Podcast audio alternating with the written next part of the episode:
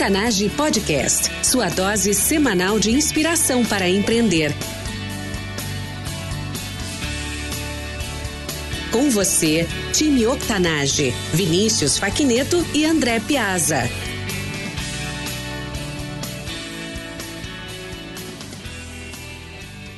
Olá, ouvintes, bem-vindos ao time Octanage. Eu sou Vinícius Faquineto, um dos fundadores deste podcast junto com André Piazza. Todas as semanas entrevistamos empreendedores incríveis com histórias reais, igual a eu e você. Através de histórias de transpiração, queremos inspirar e motivar você com ensinamentos simples e práticos sobre empreendedorismo. Nosso convidado especial de hoje é gaúcho de Porto Alegre, graduado em administração pela Universidade Federal do Rio Grande do Sul e fundou sua primeira startup ainda durante durante a faculdade, uma software house chamada Intelliman, que hoje é o braço brasileiro da Object Edge. Após se formar, mudou para Londres para expandir os negócios da empresa. Acabou se apaixonando por Londres, vendeu sua participação na empresa e iniciou a carreira como consultor de Business Innovation e Mobile Application. Em 2012, retornou ao Brasil para voltar a empreender. Fundou a Connect, um sistema de gestão para pequenas empresas e posteriormente a Rocket Chat, uma plataforma de comunicação que já recebeu 5 milhões em investimentos e já possui mais de 10 milhões de usuários. Gabriel Engel, seja muito bem-vindo. Obrigado e é um prazer estar aqui conversando com vocês e contando a minha história. Gabriel, é uma honra ter você aqui hoje. Posso dizer que temos algumas paixões em comum: Londres, empreendedorismo e inovação. Assisti alguns vídeos e podcasts contigo e é uma alegria ter você representando o Brasil mundo afora. Sei que é apaixonado por tecnologia, mas fale brevemente para os nossos ouvintes sobre a sua vida pessoal e complemente com algo que eu não tenha mencionado na tua introdução. Eu gostei tanto de Londres que eu acabei virando inglês. Então hoje eu sou tenho dupla cidadania e acho que um dia ainda volto ainda volto a morar morar ainda aí na Inglaterra. Da minha vida pessoal tenho dois filhos pequenos, um de quatro e uma menina de três. Sou apaixonado por eles, pela minha mulher e por tecnologia e por pelo futuro. Acho que é uma das minhas paixões é ler sobre o que está por acontecer e, e estudar estudar sobre as tendências para onde as coisas estão indo. Então, ah, e acho que de repente, uma coisa uma coisa que marca quando as pessoas tentam me conhecer são as coisas também que eu não gosto. Não gosto de futebol, não gosto de não gosto de cerveja. E esse eu acho que era uma das características, tipo, todo mundo esperava no brasileiro na Inglaterra vinha falar de futebol e de cerveja e eu dizia, olha, não gosto de futebol e não gosto de cerveja e não pulo carnaval. E ele dizia, tá, então tu não é brasileiro, o que, que tu tá fazendo? Não, realmente eu me identifiquei mais na Inglaterra nesse sentido. Legal e curioso mesmo, são, são, são dois assuntos difíceis de serem evitados aqui, pelo menos, né? No Brasil é, também, né? Futebol e, também, e, cerveja. Legal, legal. E, e, bacana saber um pouco da, da tua vida pessoal, para poder compartilhar com, com os ouvintes também. Tu como pai, é importante, né, sinalizar e mostrar para as pessoas que a gente consegue ter essa vida dupla. Ah, sim. né? De pai e empreendedor também. É um trabalho, mas, mas, mas dá. com certeza. Gabriel, na sua jornada como empreendedor, inovador, você desenvolveu com certeza aí muitas competências e expertise. Hoje, fale para os nossos ouvintes qual é a tua maior competência. Nos diga qual é e defina ela para os nossos ouvintes. Acho que a minha maior competência sempre foi simplificar problemas acho que olhar coisas complexas e aparentemente confusas e conseguir destilar delas uma regra, ou entender uma, o funcionamento por trás daquilo e aí conseguir transformar em um problema simples. Isso, acho que numa empresa é o que tu acaba fazendo quase todos os dias. Vem novos desafios e tem tendências e pessoas tentando montar projetos e às vezes tu consegue destilar o que daquilo é a parte importante e onde é que tu tem que focar e quem que tem que fazer aquilo, traduzir esse mundo de oportunidades, desafios, pessoas, qualidades e extrair uma, uma coisa palpável e uma ação uh, real, concreta, é o que às vezes o empreendedor, o, o administrador da empresa tem que fazer para dar o, o, rumo que todo mundo consiga alinhar atrás e, e, e seguir junto. Importante e interessante essa palavra simplicidade né, e simplificar as uhum. coisas. Acho que muitos empreendedores empreendedores acabam se perdendo num mar de ideias ou de coisas para fazer, não conseguem levar seus projetos, ideias, empresas adiante. O que que tu diria para os nossos ouvintes de uma forma simples? Como colocar em prática essa simplicidade? Tem alguma ferramenta, alguma dica que tu use para simplificar processos, ideias?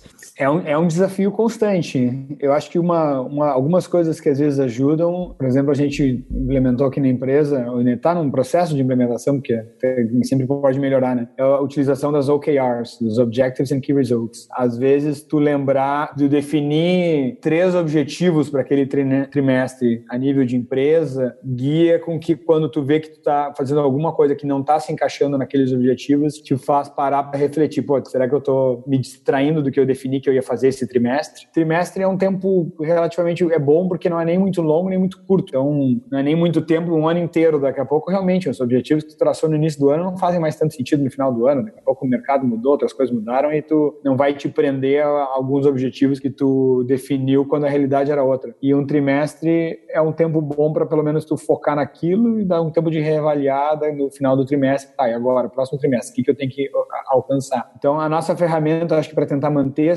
simplicidade é ter esses objetivos principais da empresa, depois de cada departamento e depois de cada pessoa. Como tu começa pela empresa e depois tu, tu tem que definir os de cada departamento, eles têm que estar relacionado, linkado com os da empresa. Então, um departamento não pode criar objetivos sem dizer, tá, não, esse objetivo aqui é porque, ah, porque a empresa quer fazer isso, então para a empresa fazer isso, o meu objetivo do departamento está relacionado a, desta maneira. E é isso, então, força um alinhamento entre o que está todo mundo fazendo.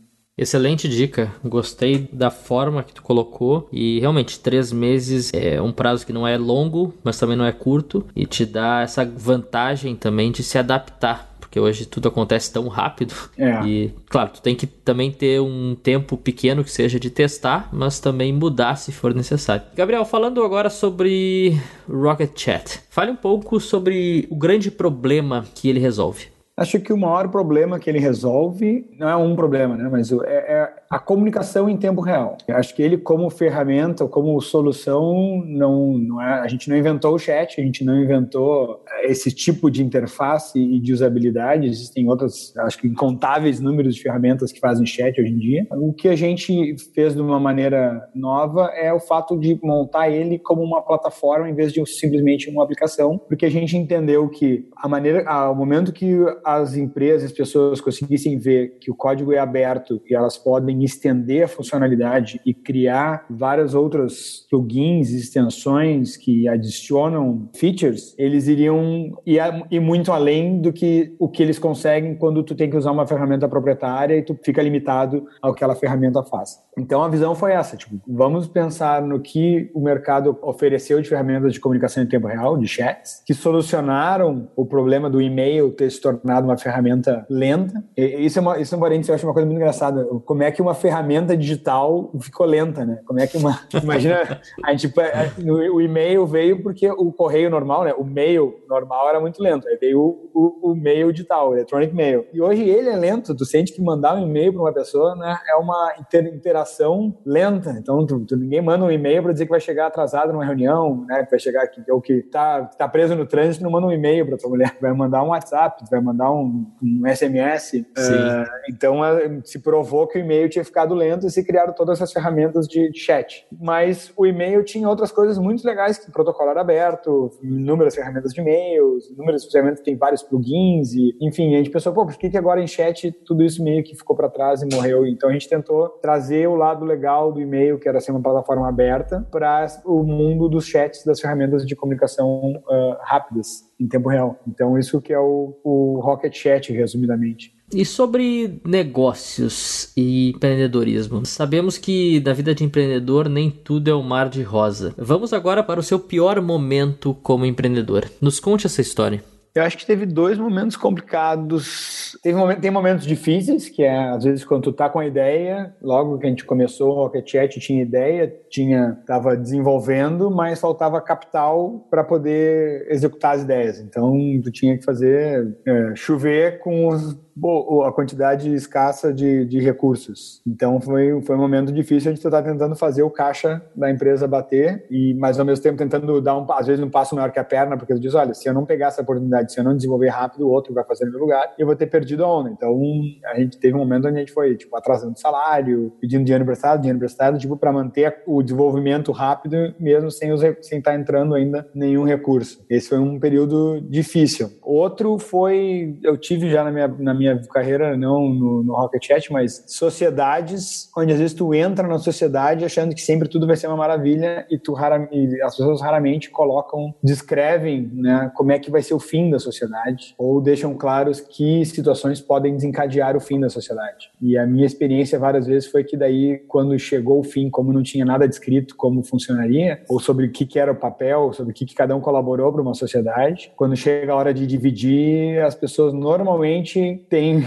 opiniões diferentes sobre o quanto contribuíram para onde a, empresa, o projeto chegou e, e, se somar o percentual de um, o percentual de outro, não dá 100, dá 150. Então a conta não fecha, né?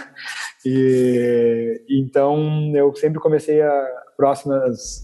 E uma coisa que eu aprendi quando recebemos investidores, por exemplo, no Rocket Chat, é que os investidores vêm com contratos enormes onde já está previsto uma série de situações de término e o que, que acontece. E tu fica pensando, ah, não quero que isso aconteça. Não, não quero, mas aqui tu já sabe, se tal coisa acontecer, assim que vai, vai se encaminhar, a gente não vai ter que discutir. E aí é uma coisa que eu aprendi, é isso, tipo, sempre entrar numa sociedade já esclarecendo como é que seria o fim dela, já deixando, deixando isso claro. Porque a maioria das sociedades um dia termina. Então é melhor já, já ter pensado nisso, mesmo que seja. Eu tive sociedade com amigos, minha primeira empresa foi com amigos, minha segunda empresa foi com amigos, e aí às vezes a coisa se torna até pior. E a outra, acho que uma situação muito complicada que a gente teve, por exemplo, foi na própria Rocket Chat, que de início a gente não registrou o nome, achou que de repente só registrar aqui no Brasil ia servir, deixou para fazer, esperou um pouco. Quando a gente viu, o projeto tinha crescido tanto, chamou a atenção de outras pessoas e alguém foi lá e registrou para tentar roubar o nome ou, né, ou depois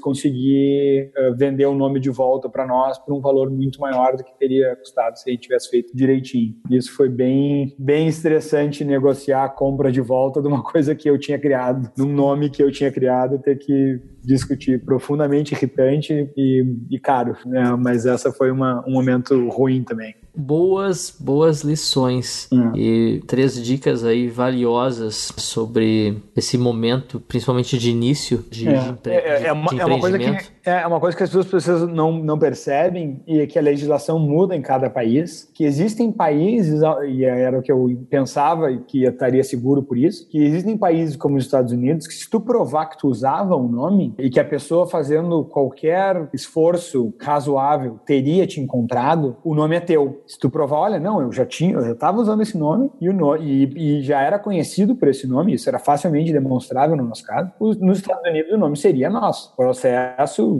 talvez custoso mas, e demorado, mas o, os advogados falam, não, o nome é teu, só que na Europa, não. O nome é de quem registrar primeiro. Não interessa por quanto tempo tu use o nome. O, o, a teoria do lado deles é assim, olha, se a gente fizer com que ganhe quem registrar, mais pessoas vão registrar o nome primeiro e vai ter menos litígio, porque tá claro como funciona. E eu não sabia disso. Então acabou numa situação onde eu estava assim, os países onde eu poderia provar uh, uso prévio, eu ia ficar com o nome, mas eu não ia poder usar o nome na Europa. Ou seja, hoje em dia no mundo globalizado seria um nome que não serve para nada, né? Um nome que só pode usar em alguns países, eh, ainda mais no nosso tipo de plataforma. Então acabou que ia ficar um ia matar o nome, porque nem eles iam poder usar, o cara que tinha registrado, nem a gente ia poder usar de, de verdade. E aí eles acabaram vendendo para nós. Mas fica essa dica, às vezes é, é mais fácil, bem mais barato, se tu já achar que o projeto vai dar certo, reserva um pouco de capital para registrar o mundo, registrar o, o nome pelo mundo, porque senão depois pode sair bem caro. E Gabriel, tu mencionou um momento ali de dificuldade na, na, Rocket Chat, vocês queriam continuar com a mesma intensidade, projeto e tiveram algumas dificuldades aí em termos de, de salários, de, de caixa. É, eu achei legal porque eu vivenciei isso em uma das minhas startups. Com certeza essa história não é só nossa, ela deve ser realidade aí para muita gente. Conta pra gente o que que tu fez, como é que tu manteve principalmente a equipe motivada nesse momento? Uma das coisas foi perguntar para a equipe, às vezes foi assim, quem é que realmente precisa do salário? É até uma pergunta difícil, né? Mas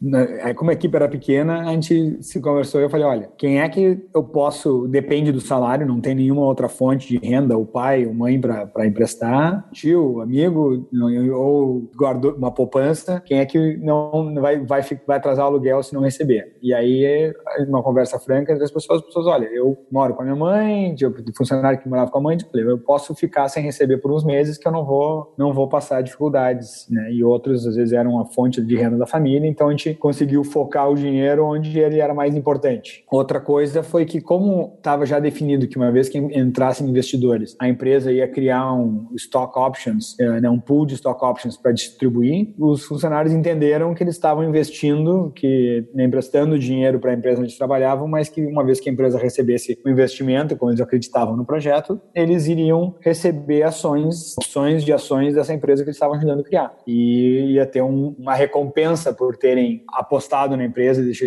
aceito atrasar salários, etc. Então, isso que, que manteve a equipe motivada. Não foram todos, teve pessoas que disseram, olha, eu não posso, não posso deixar atrasar meu salário e não tô não comprando a ideia tanto assim, então prefiro sair. Então, teve, teve gente que saiu e que não ficou. Os que ficaram, pelo menos receberam stock options hoje que valem, tipo, muito mais do que, do que que eles emprestaram e receberam de volta. Tipo, enfim, receberam uma recompensa uh, bem, bem interessante. É um momento difícil, mas ao mesmo tempo cria esse senso de não só de responsabilidade, né, mas de fazer parte né, de algo muito maior e com certeza o Rocket Chat ele tem um propósito muito grande, né? não só como, é, como plataforma. Esse, isso ajudava mas... bastante, isso ajudava bastante, esse senso de que a gente está criando um produto utilizado por muitas pessoas que ajuda muitas escolas e universidades e ONGs e a quantidade de empresas e projetos às vezes de ONGs usando o Rocket Chat, só isso é motivador, sabe? Olha, no mínimo eu estou ajudando milhares de pessoas no mundo a se comunicarem melhor e projetos de todos os tipos a funcionarem melhor. Isso é dá um, um sentimento legal. Exato. Gabriel, Bom, a gente sabe do teu histórico, não só Rocket Chat, mas tu fundou outros uh, negócios. E mas nos dá um exemplo prático e objetivo de como que tu transformou uma de suas ideias ou a tua melhor ideia em algo real. Na verdade, foi virou algo real em etapas. Acho que teve até o um momento onde, onde, onde, o projeto quase que não não saiu do papel, não explodiu, porque a gente tinha, na verdade, a gente criou o Rocket Chat, uh, não se chamava nem Rocket Chat, ele era só um sistema de chat. A gente criou por, sob demanda de um cliente. Então, a gente estava resolvendo um problema real de um cliente. E aí a gente gostou do que estava fazendo, a gente sempre disse, negociou, na verdade, o desenvolvimento do projeto, dizendo, olha, vai criar um produto, esse cliente vai receber um, um custo baixo, mas está financiando esse desenvolvimento. E aí isso é legal porque tu cria um produto com um caso de uso né, real, sabe? Está solucionando um problema real, então já resolve um pouco do, do market fit, às vezes está procurando. E a gente decidiu, olha, vamos fazer esse projeto ser open source, porque ficou muito legal, acho que vai ter mais gente interessada em usar e ao mesmo tempo, como ele não era o carro-chefe, ele era um módulo dentro do, da outra empresa, né? Ele era subprojeto. Ele não era nosso, a gente não esperava que ele ia ser o carro-chefe de geração de resultado. Então, a ideia de tornar ele de código aberto não não teve impacto muito grande, tipo, né? Apareceu às vezes estava pensando se fosse o produto principal, eu ficaria mais, teria pensado duas vezes, mas como ele não era, foi mais um pensamento relativamente simples. Ah, vamos botar essa parte do produto de open source. A gente não tem tanta experiência com essa tecnologia que a gente usou, então daqui a pouco a comunidade vai nos ajudar. E foi uma decisão simples. E, e só que quase que não aconteceu também, porque uma vez decidido, ok, tá decidido, vamos botar o Vamos. Tá, mas quem faz isso? Quem é que cria o repositório? Quem é que escreve o manual? Quem é que botar, fazer, tornar algo, o código aberto exige trabalho, e é um trabalho eh, não remunerado. E numa empresa pequena que está ainda também, né, sempre correndo atrás de projeto, correndo atrás de coisas fazer, não é, um, não é algo que está com tempo livre para alguém chegar e, e, administrar um projeto open source. Então o projeto ficou seis meses, por exemplo, né, eu digo mofando numa gaveta virtual, uh, né, pegando uh, pó digital, sem ninguém mexer nele, porque a gente já ah, quando, ah, hoje não, a semana não vai dar tempo, a semana não vai dar tempo, passou um mês, dois, seis meses. Até que o que aconteceu foi que alguém na comunidade que gente, né, de desenvolvedores que a gente tem os fóruns lá que a gente participa, alguém postou um link para um projeto muito parecido que o cara tinha feito no fim de semana. E aí, quando eu li aquele e-mail, assim, me veio aquela Cara, não acredito, né? O cara vai comer o meu bolo, sabe aquela expressão, né? Tipo, vai. eu tava aqui, o cara, pum, comer, fiquei esperando, o cara vai comer meu bolo. E aí que eu peguei o pessoal do, do, do escritório e disse, galera, é agora ou nunca. Tipo, vamos virar à noite, vamos dar um nome para esse projeto, vamos publicar no GitHub, vamos criar uma website falando. Daí vai ter que ser depois do horário de trabalho, porque se a gente não tem tempo no horário de trabalho, então vai ter que ser depois do horário de trabalho. Todo mundo comprou a ideia no escritório. Eu falei, ó, oh, trago pizza, Red Bull, música, a gente vira a noite aqui trabalhando. E aí o pessoal fez isso. A gente, e no outro, no outro dia nasceu o Rocket Chat. Foi tudo escolhido naquela noite. Nome, logo, site, o GitHub, em resposta a um projeto parecido que tinha acabado de destruir. E aí a gente não esperava, esperava que daqui a pouco a comunidade fosse, sei lá, dar uma ajuda, alguma coisa assim, mas quando a gente viu, tinha 30 mil pessoas o link que a gente postou no fórum, alguém botou no Product Hunt. Aí do Product Hunt, alguém postou o link lá no Hacker News e ficou na capa lá por algumas horas. E quando viu, tinha 30 mil pessoas visitando o site nas primeiras 24 horas. Um site que a gente tinha acabado de criar. Então, é aí que a gente viu que tinha feito alguma coisa que tinha um mercado esperando por aquilo. E aí focou, mudou o foco da, de todo mundo da equipe, todo mundo focou em começar a trabalhar na, no desenvolvimento do chat, que era o subproduto, virou o produto principal. A grande dica é nunca é cedo demais e nunca é tarde demais. O dia perfeito é, é hoje. É. É, exata, exatamente. É, a gente não achava que ia ser um, uma ferramenta tão relevante. Poxa, tem tanta ferramenta de chat, será que vão dar bola? E, por outro lado, a gente colocou cedo, sem ser um produto final, pelo menos para mostrar o que a gente estava fazendo. E, então, tipo, era tarde de, uma, de um ponto de vista e cedo demais de outro. E não existe um momento certo. O momento certo, que nem disse, é, é agora, é hoje. É agora. Legal. E, bom, desse momento, né, dessa grande virada, qual é a dica em uma palavra, por exemplo, para os nossos ouvintes? Não tenha medo. coragem. Uma palavra seria coragem, né? Não tenha medo, dá para traduzir uma palavra melhor que é, é coragem sem, sem preciosismo, ou aquilo que dizem, né? O inimigo, o ótimo inimigo do bom. Não tenha medo de se expor. Excelente, Gabriel. Agora nós vamos para a nossa segunda etapa, vamos para o jogo rápido. Gabriel, o que lhe inspirou a empreender? Acho que na verdade para mim nunca foi uma opção não empreender. Meu pai e meu avô me inspiraram a empreender. Eu venho numa família onde todo mundo empreendeu. Então, acho que meu modelo de adulto, de, de conseguir fazer as coisas que tu gosta, era empreender. Então, acho que para mim não foi nunca uma, uma opção não empreender. Quando pensava o que, que eu vou ser quando for grande, sabe? Era, era assim, era ser dono de alguma empresa para fazer as minhas, conseguir executar as minhas ideias. Qual a dica mais valiosa que você já recebeu?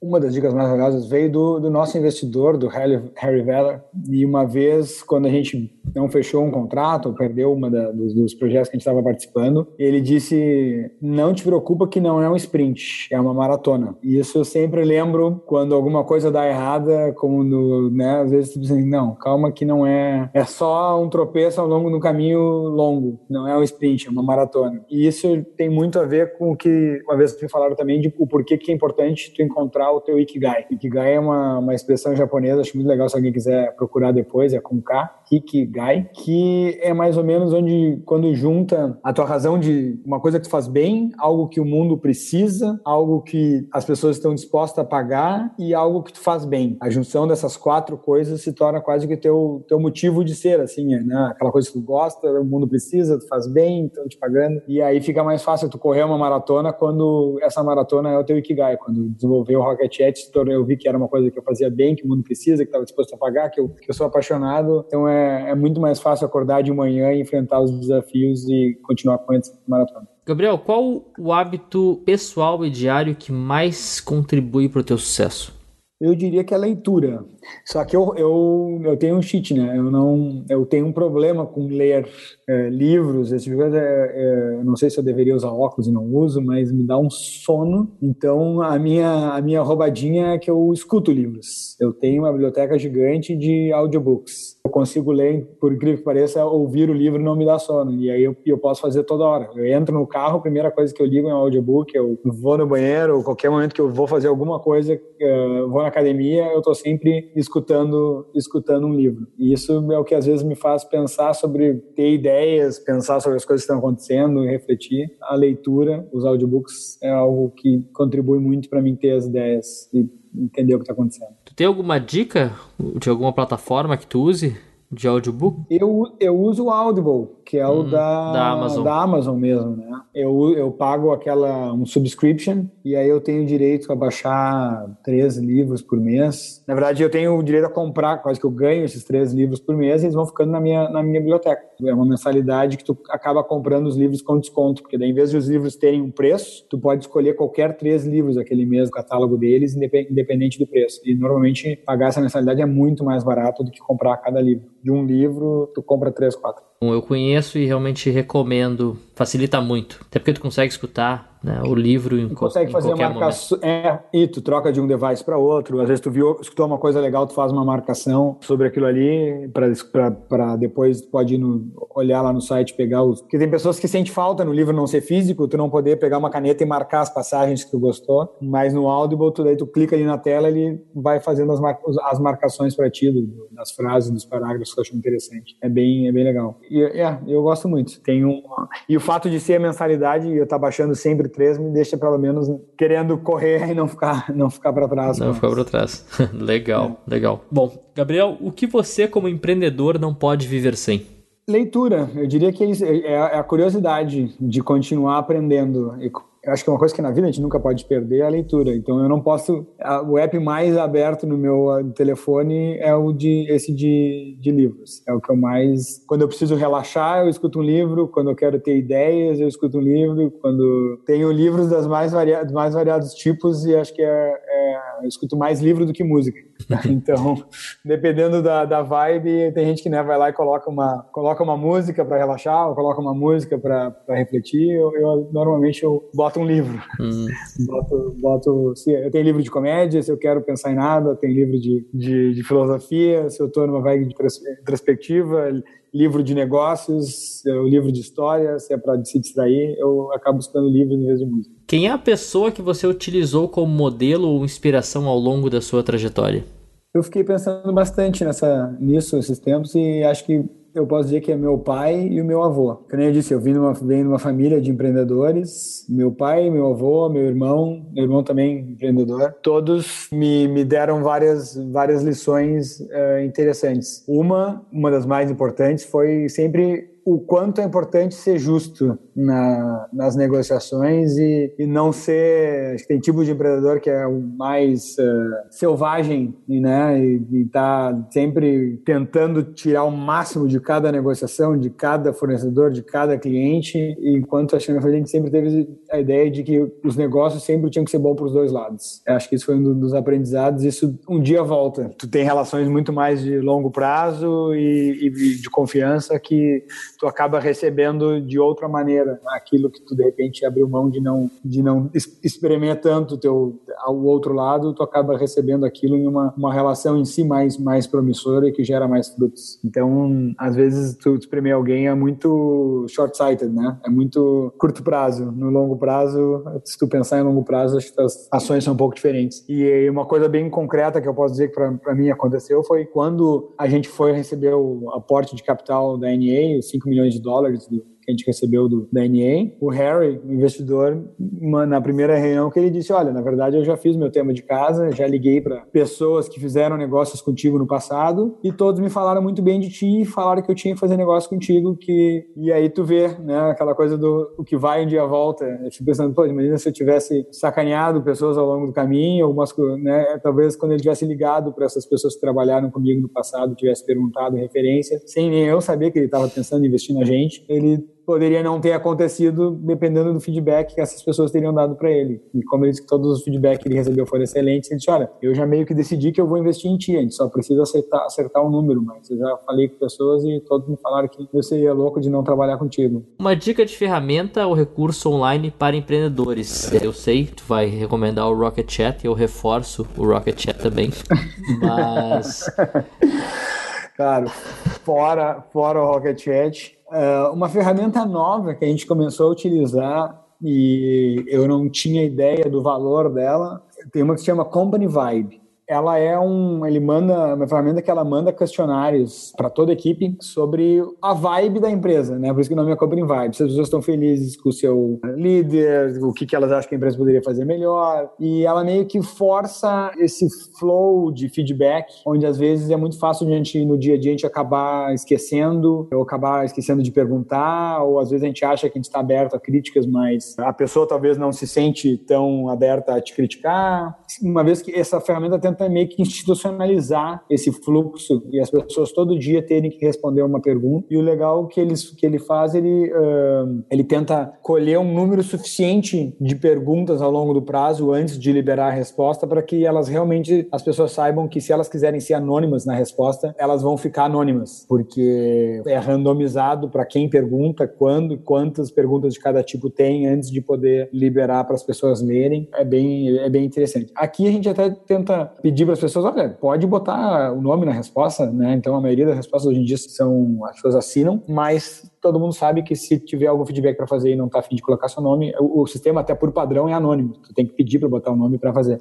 E aí ele fica medindo vários quesitos da empresa sobre taxa de, de promo, net promoter, né? Se as pessoas internas estão vendendo a empresa, estão felizes que estão fazendo. Eu acho bem bem legal. Acho que a cultura da empresa é um dos maiores fatores de sucesso. Uh, às vezes mais do que a ideia é, é o time e a cultura do time que tu criou é mais importante do que a ideia em si. Então é uma ferramenta às vezes não muito uh, avaliada ou colocada na lista de ferramentas importantes e eu depois que comecei a usar dei mais valor. É a dica do Richard Branson, prioridade é o teu funcionário, não o teu cliente. Se tu quer um cliente feliz, trate bem o teu funcionário. É, eu, eu fui numa uma, com o time da Endeavor esse ano e a gente teve um encontro com o Galó, que uhum. é o CEO da Renner, e era exatamente a mesma. Ele até escreveu um, um livro sobre isso, o, o, quanto ele tem que né, sobre encantar pessoas e eles entenderam logo cedo que se eles queriam encantar os funcionários, pessoas que não estão encantadas não encantam. Então ele primeiro era o trabalho dele encantar os funcionários para que os funcionários encantados uh, encantassem os clientes. E acho que isso é é uma visão muito verdadeira. Gabriel, dica de um livro, filme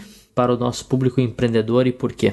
Bom, não, não querendo ser repetitivo, mas né, acho que um, um livro que me marcou bastante foi o Lean Startup, conceito de produto mínimo viável, de fazer sem investir muito em cada ideia, primeiro testar ela o mais rápido possível. Eu acho que são conceitos muito válidos na, na velocidade que as coisas acontecem hoje. Um outro livro que eu gostei muito foi o Purple Call, a ideia de que como todo mundo, a internet é uma vitrine tão grande, tem tanta gente expondo que a não ser que tu crie algo que tem uma vaca roxa, né, algo que é meio inusitado, as pessoas não vão parar para olhar. Tu tem que ter algo de, de, realmente diferente e único. Do ponto de vista, às vezes, de refletir sobre o futuro, um livro que a gente estava conversando até e me fez pensar sobre muitas coisas se chama Homo Deus, que não é um livro especificamente sobre gestão sobre tecnologia, mas é meio refletindo sobre onde a humanidade está hoje, o que, que a tecnologia está nos trazendo, o que, que a revolução da inteligência artificial implica no mundo dos empregos, das liberdades, do valor dos indivíduos indivíduos para a sociedade e onde é que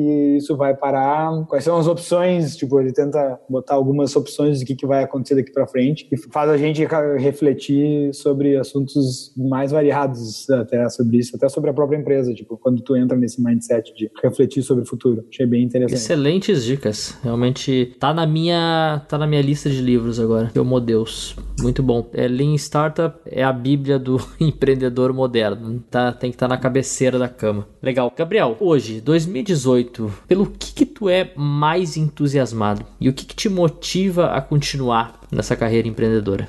Para mim, hoje é o, o, quanto o que eu estou fazendo realmente toca na vida e no dia a dia de tanta gente. É o quanto o projeto tem um impacto positivo na vida, nos projetos, nas, em tantas organizações ao mundo afora. E o quanto a gente acredita que está escrevendo uma nova etapa da internet com uma ferramenta de chat de código aberto e federada. Então, a sensação de estar tá escrevendo mais uma, um pedaço da história do mundo de uma maneira positiva é muito empolgante. Legal. Bom, e eu fico muito feliz de também estar fazendo parte, né, junto com vocês, como parceiros dessa, dessa história. Tenho certeza. É, a gente tem até, tem na minha palestra, quando eu faço, vou contar a história da empresa, eu acabo com, com uma foto, aquela famosa do Uncle Sam, apontando o dedo e dizendo, I want you. No início eu dizia, não é que a gente está só aqui, tipo, né, estamos sempre recrutando developers, recrutando designers, designers e funcionários, mas na verdade é a OneTree como parte da comunidade, porque a, gente, é, a ferramenta é de código aberto, tem mais de mil desenvolvedores trabalhando nela, mas ela só vai ter a, a força dela se né, é a força dessa comunidade por trás, de gente usando, de gente dando feedback, de gente promovendo, falando sobre ela. Então, é, realmente, vocês fazem parte do que a gente está construindo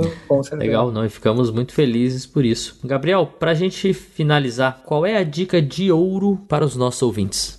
Open source. É, muitas vezes as pessoas não têm ideia do quanto tu criar uma ferramenta de código aberto, quantas portas e oportunidades isso te abre. E às vezes tu vai medir isso em relação ao investimento que tu precisaria para poder ter o mesmo nível de, de visibilidade, de marketing. É, é subestimado o poder que existe em tu compartilhar a, o que tu está fazendo em vez de tentar manter para ti. E, as, e existem várias maneiras de monetizar um projeto de código aberto.